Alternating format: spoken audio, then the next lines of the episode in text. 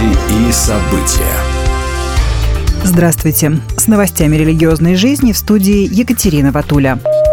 Ватикан разрешил представителям секс-меньшинств участвовать в церковных таинствах наравне со всеми верующими.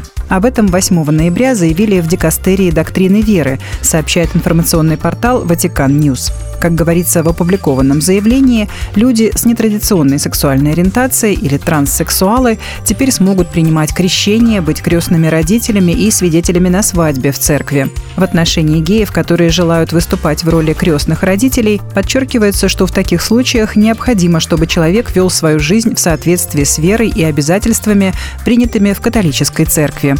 Отмечается, что в октябре такая позиция Ватикана была одобрена Папой Римским Франциском. Однако в дикастерии подчеркнули, что важно не допустить риск скандала на этой почве или дезориентации верующих. При этом, как сообщает ТАСС, в документе, который недавно приняли по итогам Генеральной Ассамблеи Синода католической церкви, формулировки в отношении представителей секс-меньшинств не одобрили, а в 2021 году Ватикан отказал геям в венчании. 12 ноября в России пройдет День молитвы о сиротах. К этой инициативе Альянса «Россия без сирот» каждый год присоединяется Российская Церковь Христиан Веры Евангельской. Верующие объединяются в молитве и помощи детям, которые остались без заботы и попечения родителей, а также в поддержке семей, которые решили позаботиться о сиротах. Как сказано на официальном сайте церкви, по всей стране будут проводиться мероприятия накануне и после Дня молитвы, а 12 ноября в воскресенье все верующие РЦХВЕ будут молиться в один день, в один голос с одной целью – и снова и снова вдохновляться словами из Библии. Чистое и непорочное благочестие перед Богом и Отцом есть то, чтобы презирать сирот и вдов.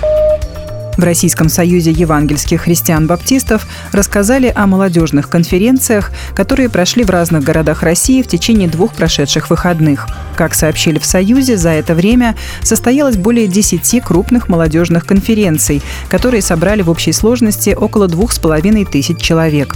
Среди них конференция «Решено» в Самаре, конференция «Живи Христом» в Брянске, «Большая перемена» в Москве, а также молодежные конференции в Орле, Абакане, Набережных Челнах, Екатеринбурге, Иванове, Волгограде и Ноябрьске. А уже менее чем через три месяца, с 1 по 4 февраля, в Москве будет проходить главная молодежная конференция Российского союза евангельских христиан-баптистов «Поколение для Христа-2024». Уже сейчас на нее открыта регистрация.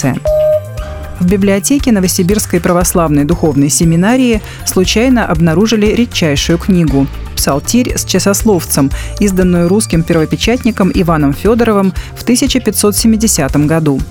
Ранее в мире было известно всего четыре экземпляра этого издания. Лишь два из них были обнаружены в России, сообщили сотрудники отдела редких книг и рукописей Новосибирской научной библиотеки, которые теперь взялись за изучение этой драгоценной находки. Старинную псалтырь нашли, когда по соглашению с метрополией представители научной библиотеки проводили обследование книжных фондов семинарии. Документы датировали и проверяли их подлинность. Именно в этот момент была обнаружена редчайшая находка, сообщили ученые. Будьте в курсе событий вместе с нами. А на этом пока все. С вами была Екатерина Ватуля.